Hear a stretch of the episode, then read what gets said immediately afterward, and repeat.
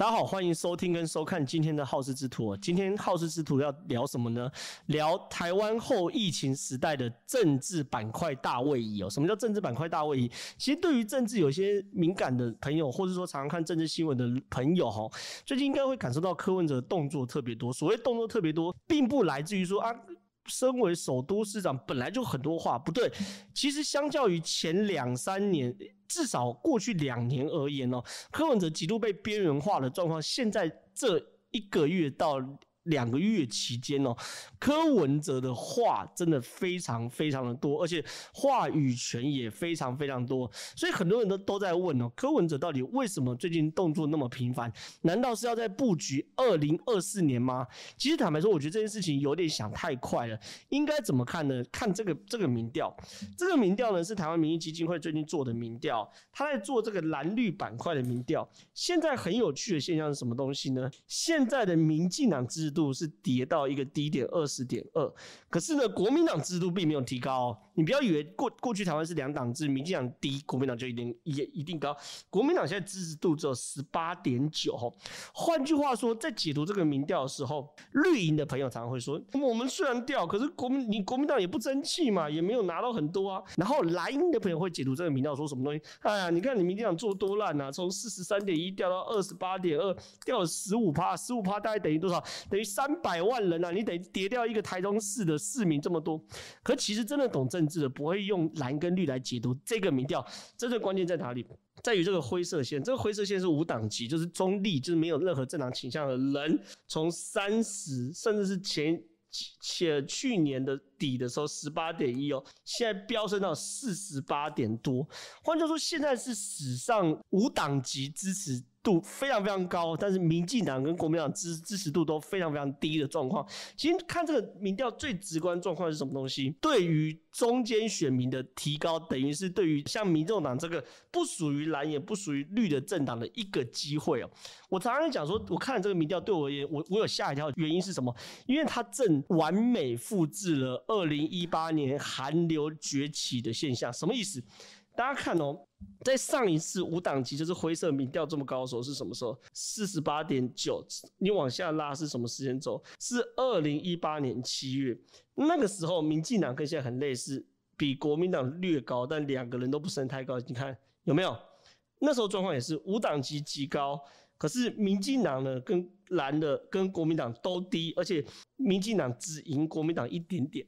二零一八年七月的时候，整个民调结构就是长这样，跟现在是此时此刻当下是一模一样。那那个时候发生什么事情？到二零一八年的八月的时候，八二三炮战，那个炮是泡在水里的炮。那时候台湾下下了非常非常大的雨，然后呢，蔡英文那时候去看灾嘛，然后去看灾的时候还坐一个云豹甲车嘛，对不对？装甲车就看灾过程中水啊往外溢啊，溢溢到这个民众家里啊，然后蔡英文被痛骂等等的，然后一系列讨厌民进党情绪达到最高，对民进党不满情绪达到最高，所以呢，后来间接导致当一个人出现，那个人叫做韩国瑜哦，开始痛干掉民进党的时候，所有对于民进党不满情绪全部往韩国瑜这边靠拢。那往韩国瑜这边靠拢的时候，后来造成了现象，大概所有朋友对于政治稍微了解都记忆犹新嘛。从二零一八年韩流崛起，然后带动高雄市市长选情的翻盘，然后也借由高雄市市长选情的翻盘，一路提升了国民党在全台湾的这个。战斗力，OK，然后让很多县市原本一半一半的指标县市莫名其妙，或者说因为韩流的原因就这样翻盘。比如台中市是最典型的嘛，卢秀燕对林佳龙，诶，林佳龙那时候是现任台中市市长嘛，对不对？因为韩流的加持，卢秀燕也因此而把林佳龙翻盘了。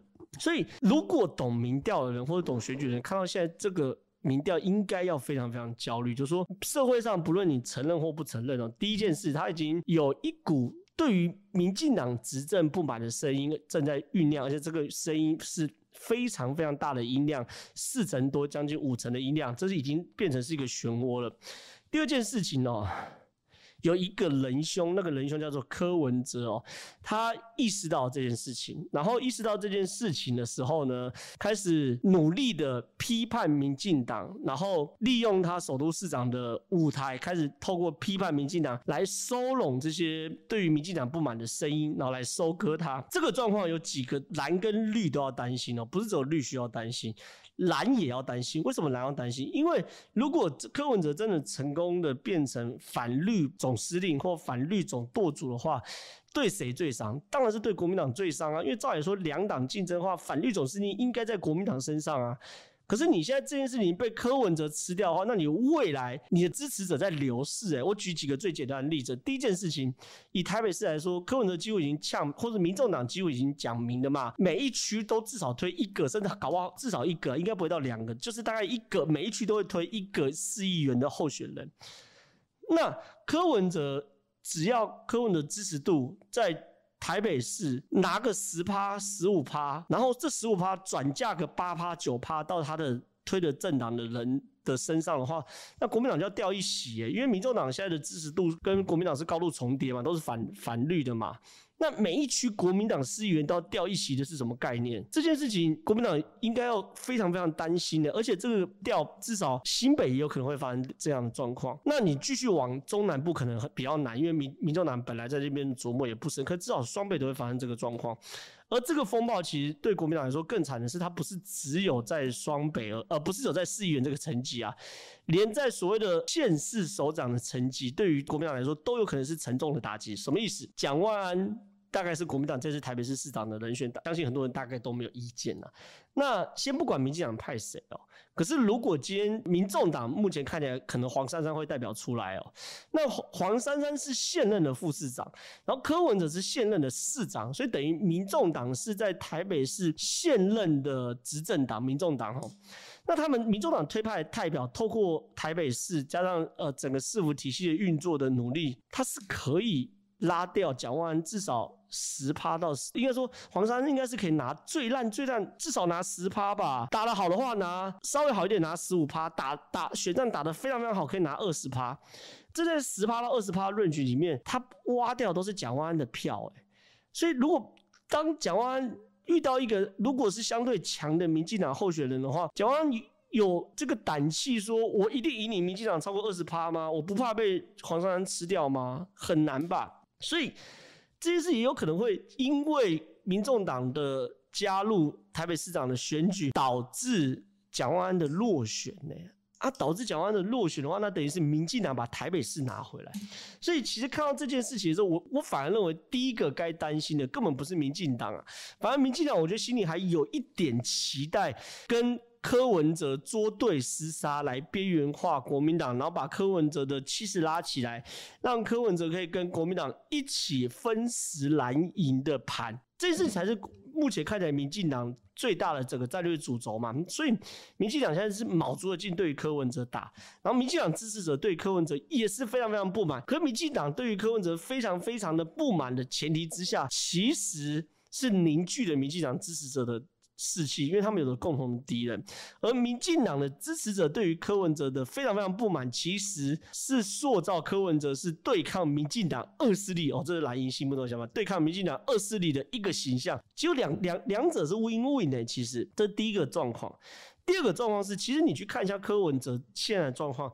柯文哲我，我我认为他百分之百意识到这件事情啊。有一件事情很经典，就是前几天柯文哲在做疫调的过程中，柯文哲说有发生多非常多那种家庭内的群聚事项啊，尤其是这个同志群聚。这个同志他讲就是多元成家这类的概念，同志群聚。那讲这句话的时候，确实造成非常非常多进步团体的反弹呢。然后也很多做社会运动的人啊，都在骂柯文哲这句话。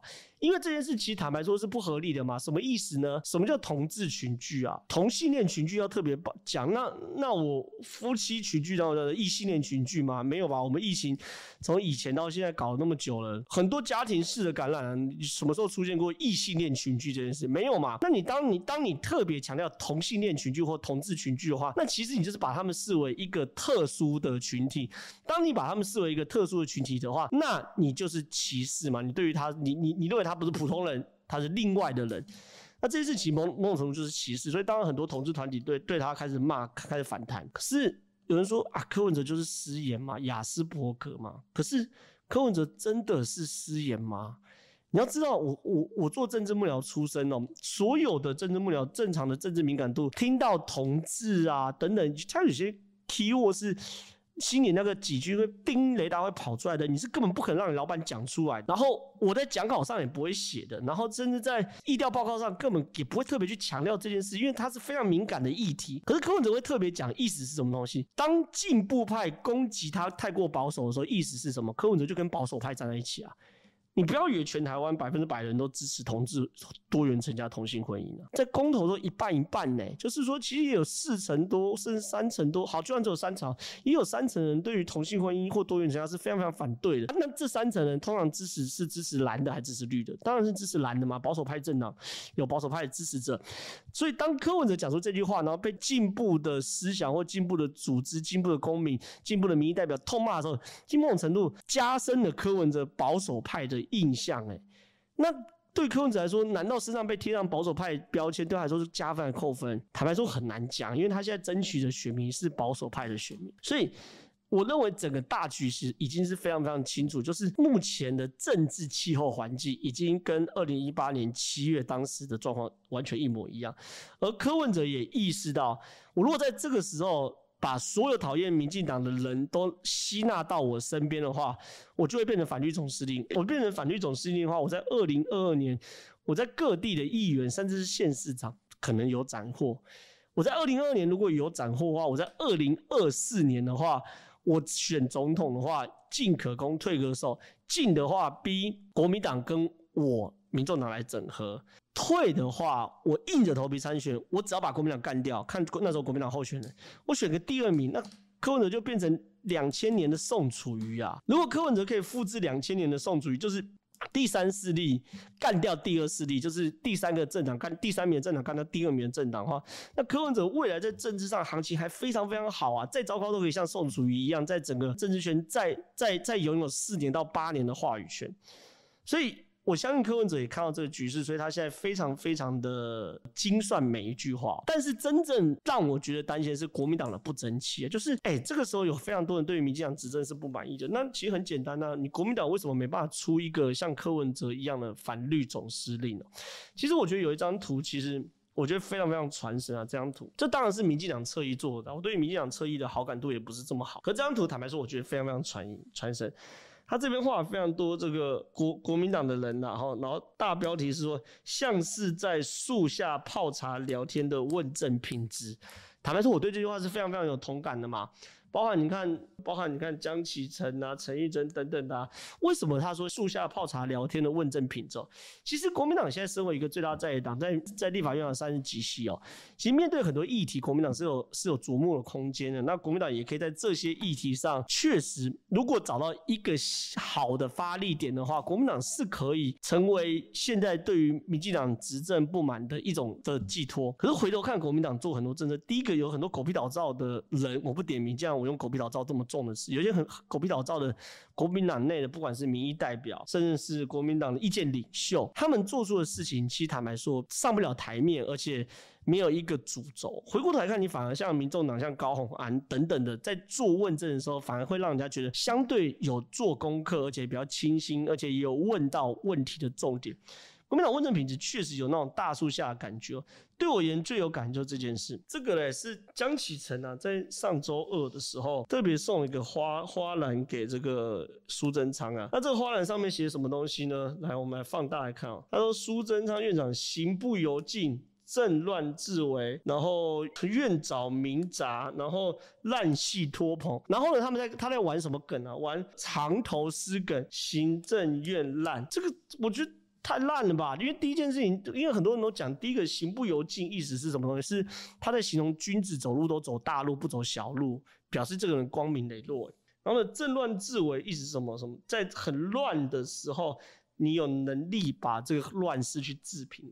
哎、你为了玩这个藏头诗梗，你前面两行竟然他妈竟然在称称赞苏贞昌，你这不是很怪吗？然后第二件事情是，有人说这种叫做什么顽童式的监督，就是你你你如果是乡民，我没有意见嘛，对不对？或是你甚至是名嘴，大概也没有意见。可是你是在野党党主席，你你你你的你的 l 你的 level 在这边，或你的高度在这边，跟你做出来东西在这样子，然后你你你你做出来的那个 level 在这边，然后再这样，你你连成语都用错，你的水准在这边，就这件事情会让人家觉得说，现在国民党，尤其在江启臣带领下的国民党是。非常非常软弱，而且像个无头苍蝇一样，而且格局跟高度也不够。你你你江启臣如果是一个具有高度的党主席，你其实可以做出很多更好的问政跟跟监督哦。又或者是说，比如说，呃，江启臣在七月十四号中常会宣布哦，要联合南投、云林、花莲、台东四个执政县市哦，共同委托合格药商正式提出申请购买五百万剂 BNT 疫苗的策略。如果你真的可以联合这些县市，然后真的像郭董一样哈，提出了非常厚一叠完备所有资料的说明呃的的申请书，然后背后有庞大的律师团队以及跨国团队在处理这件事，也确实帮台湾人买到这五百万剂疫苗，江启臣成功了，国民党成功了。可这件事情结果发生什么事情？一开始提出这个。联合四县市去购买疫苗的时候，观众朋友或听众朋友应该就发现很怪啊，怎么是南投、云林、花莲、台东？真正国民党大诸侯，或者说买买疫苗预算嘛，真的有钱，现在是新北市的侯友谊，然后台中的卢秀燕，就这些具有影响力的大诸侯，为什么都没有上车？先天不足。然后后天失调什么东西？他一宣布完哦，台东马上就说：“呃，我不干了，我不干了，因为南台东这个疫苗已经够了，我政府给我们已经够。”然后南投后来就说：“我不干了，我不干，我不干了，这我们南投疫苗够了。”哎。这些事情，变成是说，你连这些桥都没有桥好，就是说你，你说你你先天不足就算，你找几个相对比较弱势的县市，可能也比较跟你有私交或有互动的县市县市长一起来处理也 OK。跟你处理完之后，结果人家落跑，就是你没有人要跟你往前冲嘛，等于你叫你说杀，然后大四大将军有两个落跑，那这出戏怎么演得下去啊？就是你就变烂尾了嘛。这些事，那我那那我想请问，什么时候递申请书，对不对？啊，预算在哪里？你四县市有没有四四个县市分六十几亿的预算？你现在剩两县市要分六十几亿的预算，而且这些县市又不是大的县市，不是那种财务状况非常好的县市，一个县市拿三十亿出来挤得出来吗？所以。很荒唐啊！就是现在整个国民党并没有一个好的领导人，然后设定好的选举战略，所以导致国民党的所有盘被呃民众党蚕食鲸吞呐。那从什么地方还可以看出江启臣的跛脚呢？卓博源参选党主席啊，卓博源参选党主席很有趣啊。如果认识卓博源的人就知道，或者说因为卓博源有段时间没有在政坛上打滚，但当然因为之前有发生一些事情啊一些官司，所以导致他这个原本他的脏话确实是明日之星。呃，他之前是彰化县县长，确实是明日之星。那后来发生一些官司的事情，他沉寂了非常非常久，甚至在二零一六年那个时候，彰化县长补选，呃，彰化县的立委补选的时候，国民党征召卓伯源也没选上，当过县长的，然后选立委后来没上，你就知道。呃，之前事情对他影响很大。那到二零一六年到二零二一年，几乎至少我的印象中，我根本没有听到卓博源在干什么东西，或他有什么声音。他最近竟然宣布说要选党主席，就连这种趴数的人都可以跳出来跟江启臣竞争的话，就表示江启臣现在真的是个弱势的党主席。那更有趣的是什么？卓博源宣布要选党主席的时候，王浅秋就是以前韩国瑜高雄市的新闻局局长嘛，现在有主持广播节目，他就去访问卓博源，然后问说：“哎、”江启臣请问是什么样的人？你知道卓博源这样说什么？他说江启臣是一个很有生活品质而且气质很好的人，是一个优秀的人才。然后未来如果执政的话，江启臣适合去当驻美代表。这我看真的很好笑啊！其实在讽刺他是个公子哥嘛，对不对？就是说啊，江启臣你是富二代公子哥啊，你根本没办法领导国民党啊。最适合你的职务是去当驻美代表，去美国爽啊，跟人家讲英文啊，去参加外交酒外交酒会啊，优雅的去当外交官。其实卓博源他当然曾经是国民党政治明星，所以他对政治上判断当然不会因为他自己的一些事情而失准，就他的底子都一定都还在。他其实一句话点破了这个江启臣的问题，就是就是很重视生活品质，而且气质很好，就公子哥性格。那国民党现在状况其实乱世要枭雄来治啊，你只有一个。公子哥，其实坦白说，真的很难把现在国民党带起来。那这也不是我讲，纵观所有民调，就像我们一开始拿出来这个民调，这个民调其实这次后疫情时代某种程度就是江启臣期末考，因为党主席任任期要结束。那事实上，在民进党执政一一路往下掉的情况之下，国民党也是往下掉，这就是就这就是最后的结果嘛。江启臣并没有把握住这个机会，所以整件事情，大家大家可以知道，为什么我的大标题会是说后疫情时代政治版图的移动，就是说当有一票人从原本支持，maybe 是支持民进党，或者说呃相对认同民进党的人，看到民进党这次的表现。跳出来变成无党籍的时候，那就表示政治板块的空间出来了。那这个政治板块空空间出来的话，确实会影响未来所有的变局哦。所以国民党要力挽狂澜的部分是，因为运气也好，就是国民党现在马上要换党主席，要重新选党主席了，要好好选择下一届的党主席的候选党主席的人选哦。如果继续选江启臣的话，我几乎可以预言呐。受伤最重不是民进党，而是国民党。那为什么呢？因为前有狼，后有虎啊。现在国民党状况这样，前面有民进党这只狼，后面有柯文哲这只老虎在追杀你。所以其实现在整个局势被夹杀的反而是国民党。